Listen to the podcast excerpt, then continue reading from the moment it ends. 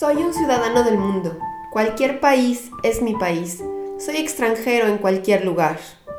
Autor desconocido.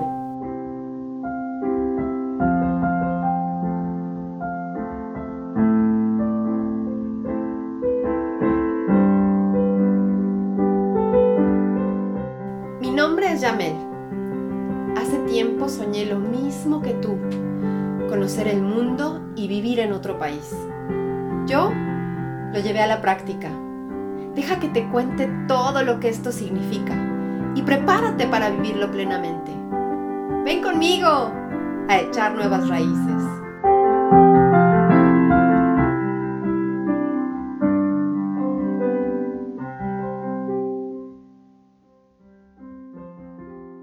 Hola, qué bueno que estás de nuevo por aquí.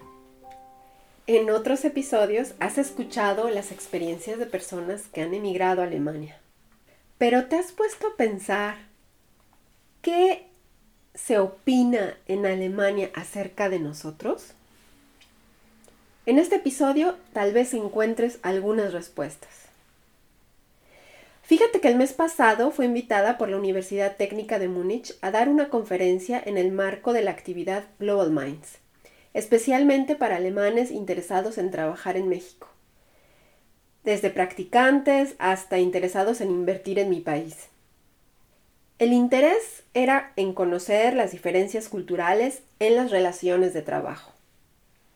Como yo no soy para nada partidaria de los estereotipos, abordo diferentes aspectos culturales para analizar a las personas como individuos a través de esa perspectiva, como si fueran unas gafas y así poder observar su cultura sin generalizar. En algún episodio futuro, si te interesa, hablaremos de esto a fondo.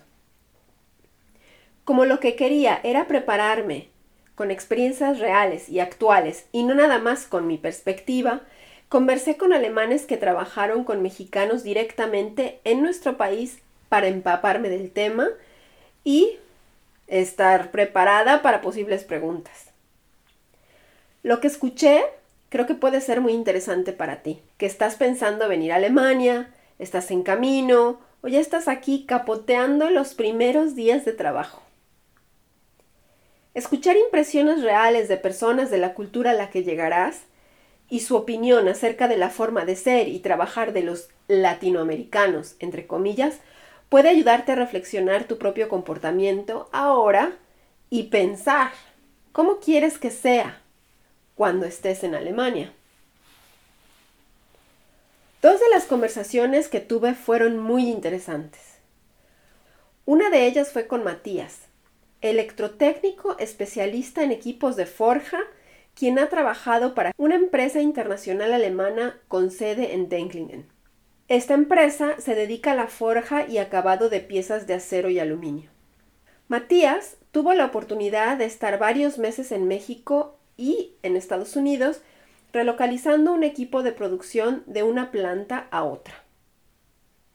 También platiqué con Thomas, casualmente también electrotécnico y empresario dedicado a la planeación e instalación de líneas de montaje para la industria automotriz. Ha trabajado en varios países del mundo. El primero fue en México, a donde aún está orgulloso de haber llevado tecnología de punta. Ambos mencionaron haber estado también en China. Ya de primer momento te darás cuenta de la distinta percepción entre ambos.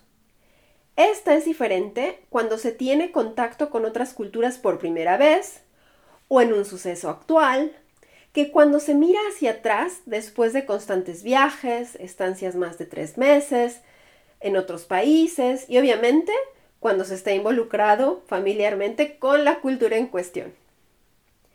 Ojo, cada vivencia es muy particular y algo que me sorprendió de manera muy positiva fue el cuidado y respeto con el que me describieron sus impresiones, siempre haciéndome hincapié en que lo que me contaban es por supuesto subjetivo y que no tenía nada que ver conmigo y que la experiencia que la mayoría tuvo en México no necesariamente se puede generalizar para todo Latinoamérica. Esto para mí es el comportamiento de alguien interculturalmente competente. El poder realizar estas conversaciones en el idioma alemán y escuchar con las palabras originales su opinión y sentir fue de verdad toda una enseñanza. Aquí solo puedo confirmar el hecho de que el hablar el idioma del país al que decidimos emigrar es la llave de todos los corazones.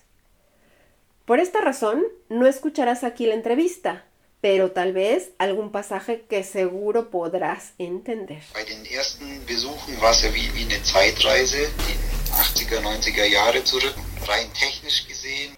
Recién llegado a la planta en una pequeña población de Guanajuato, Matías tiene la impresión ópticamente de haber emprendido un viaje al pasado. Con los locales cuadrados y planos, con techo de lámina, uno junto al otro, donde uno vende chicharrón, el que sigue camisetas y el siguiente falsificaciones importadas, en fin, todo lo que uno puede imaginar y que a los ojos de un europeo no tiene nada que ver con la higiene. Diese Straßenmärkte war ich ja auch, wo man alles kaufen kann, was man sich in, äh, denn nur denken kann. Von gefälschten irgendwas oder Klamotten, ein Stand weiter hängt der tote Huhn vom Himmel oder es ist Schweinefett. Der mhm. eine kocht in seinem Topf irgendwelche andere Spezialitäten und dann nebendran verkauft jemand T-Shirts und dann gibt es wieder Obst. Das ist halt für einen Europäer sehr gewöhnungsbedürftig. Also es waren wunderbare Erfahrungen. Wenn man es jetzt wieder typisch deutsch äh, sehen wird, mit Hygiene hat es überhaupt nichts zu tun. Pero técnicamente hablando, no encuentra diferencia en estar en la nave de la planta alemana o en la mexicana. La tecnología es exactamente la misma. Esto fue la impresión más impactante a la llegada a México de Matías. Él pudo comparar tres culturas de trabajo casi simultáneamente durante su proyecto. La suya, la mexicana y la estadounidense. Me comenta que antes de que sus colegas en Estados Unidos estuvieran dispuestos a escuchar o tomar en cuenta sus propuestas, tuvo primero que invertir tiempo y mucho esfuerzo en ganarse un estatus, en demostrar que era lo suficientemente competente. Mientras que sus colegas mexicanos, en un primer contacto y sin conocerlo, esperaban de él que les diera instrucciones claras y les resolviera el problema. Mientras que él tenía como objetivo que al término de este proyecto sus colegas pudieran tomar sus propias decisiones. He ahí la primera diferencia. En México, hasta que no hubo confianza basada en la relación personal, nadie se atrevió ni a hacerle preguntas, comenta. Le pregunté por qué cree que se habrán comportado así sus colegas. Y él supone que sus compañeros, por alguna extraña razón, que él no entiende, se ven en una posición menor o se vieron en ese momento en una posición menor y su cultura tal vez no les permita cuestionar a un superior. Was denkst du, außer dem persönlichen Bezug, hat die dazu bewegt, am Anfang nicht zu fragen? Den Deutsch irgendwo höher eingestuft haben als sich selbst. Mhm. Und dann, ähm, dass sie den Höheren nichts fragen wollten, weil es halt ihre Kultur so vorschreibt. Después de solo un par de días a su regreso de la primera corta visita, Matías corresponde con su nuevo contacto en México y me cuenta que su colega le envió fotografías hasta de su esposa y sus hijos. Me encantó escuchar de su boca lo que yo he experimentado tantas veces. Los alemanes necesitamos meses, si no es que hasta años para llegar a ese nivel. Y te digo que cuando llega ese momento te dejan boquiabierto. Für einen Deutschen sage ich mal relativ ungewöhnlich, dass man nach so kurzer Zeit schon so private Dinge miteinander austauscht. Sowas kommt halt in Deutschland erst nach Jahren und da war es in, nach Tagen. Was ich jetzt nicht schlimm finde, aber es war halt ungewohnt für, für einen typisch Deutschen. De la diferencia en la forma de ganar confianza en las culturas habla, por ejemplo, Erin Meyer, la autora del libro The Culture Map. Ella resume que la confianza, en particular de los mexicanos, tiende a ganarse mediante el contacto directo personal y que prefieren este tipo de contacto a cualquier otro medio de comunicación. En su mapa cultural muestra las diferencias con otras culturas, como por ejemplo la estadounidense o la alemana.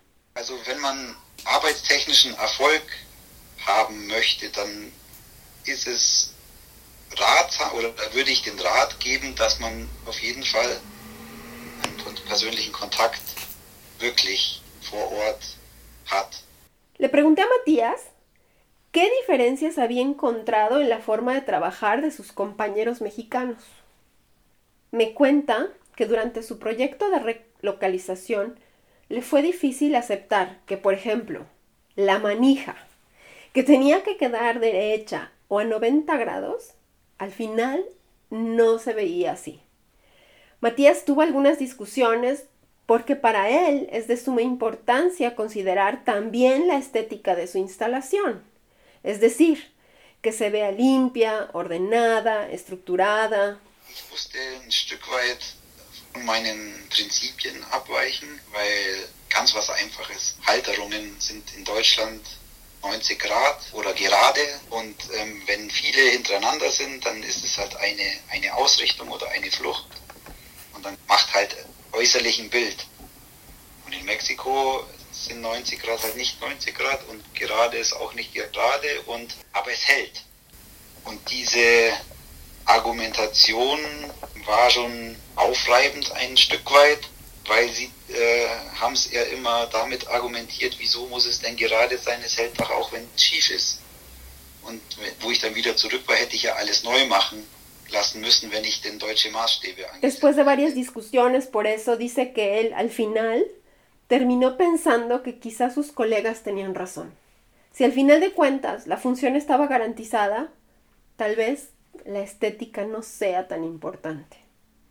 Y sin embargo, que su exigencia propia y de sus colegas alemanes es el 100%. Y esto incluye la óptica. Vom Prinzip haben Sie ja recht. Es ist ja egal, ob es jetzt gerade oder schief ist. Die Funktion hat es ja. Bloß es macht halt von außen ein anderes Bild, ob es jetzt gerade hängt oder ein bisschen schief. In Ihrer Kultur muss es funktionell sein und in der deutschen Kultur muss es auch noch gut ausschauen und funktionieren. Qué discusión tan interesante. ¿No te parece? Dos puntos de vista diferentes.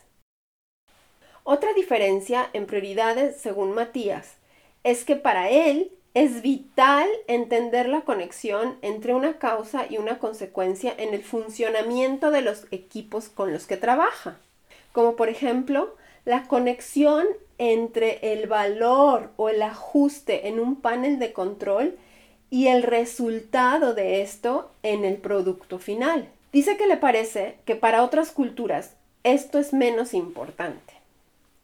Supone que tiene que ver con el nivel educativo del personal y sin embargo opina que no importa la tarea que hagamos, es bien interesante y sobre todo motivante saber para qué lo hacemos y cómo afectamos el resultado cuando lo hacemos de una manera distinta.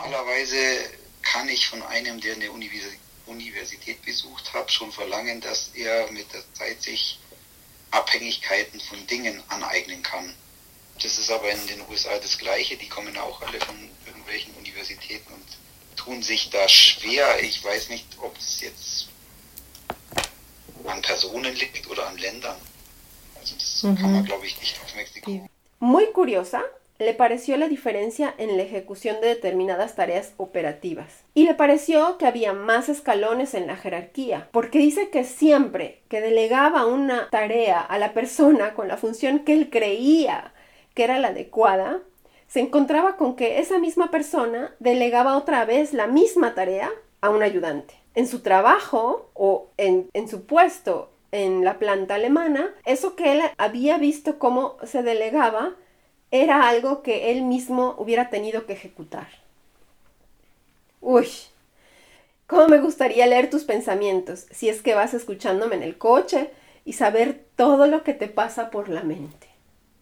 Obviamente estamos hablando de experiencias subjetivas, pero aquí también mucho ojo, porque como bien dice el mismo Matías, lo que él describe es la fotografía instantánea de una realidad dinámica y también personal, dependiendo de las personas que estaban presentes. O como dicen en mi pueblo, él describe como a él le fue en la feria. Igual que cambiamos nosotros mismos por el contacto con otros países y sus culturas, seguro que no es lo mismo San Juan del Río que Monterrey. Pero para ti, ¿qué criterios son importantes en la realización de tu trabajo? ¿Concuerdan esos criterios con la impresión que se llevó Matías acerca de la importancia a la funcionalidad versus a la estética? Si has trabajado con personas de otros países, por ejemplo, de este Alemania, ¿Qué diferencias has notado tú? ¿Qué sería bueno adoptar? Y a lo mejor, ¿qué no sería tan bueno? Si estás escuchando este podcast es que estás planeando trabajar y vivir en Alemania. Me alegro si este episodio te ha impulsado a reflexionar los aspectos valiosos para ti en tu trabajo y la percepción que quieres que tengan tus futuros colegas o tal vez tus actuales colegas si es que ya estás trabajando en Alemania. Me encantaría conocer tu opinión y me alegra cualquier comentario, inquietud o pregunta que tengas. Quédate conmigo, porque en el próximo episodio escucharás las impresiones de Thomas, distintas pero también muy interesantes. Hasta la próxima. Y esto es todo por hoy en tu podcast Nuevas Raíces. Espéralo por lo menos una vez al mes este podcast está disponible en todas las plataformas conocidas y bien surtidas. Suscríbete pronto y no te pierdas ninguno de sus episodios. También lo encuentras en la página de internet www.crossborder, sustituye cross por una X, leadership.com. Ahí mismo encontrarás el blog y las notas complementarias. Si este podcast te es útil, por favor compártelo y no olvides dejar una evaluación positiva en la plataforma que usas. Eso asegura que otros también puedan aprovecharlo. Y quédate conmigo a echar nuevas raíces.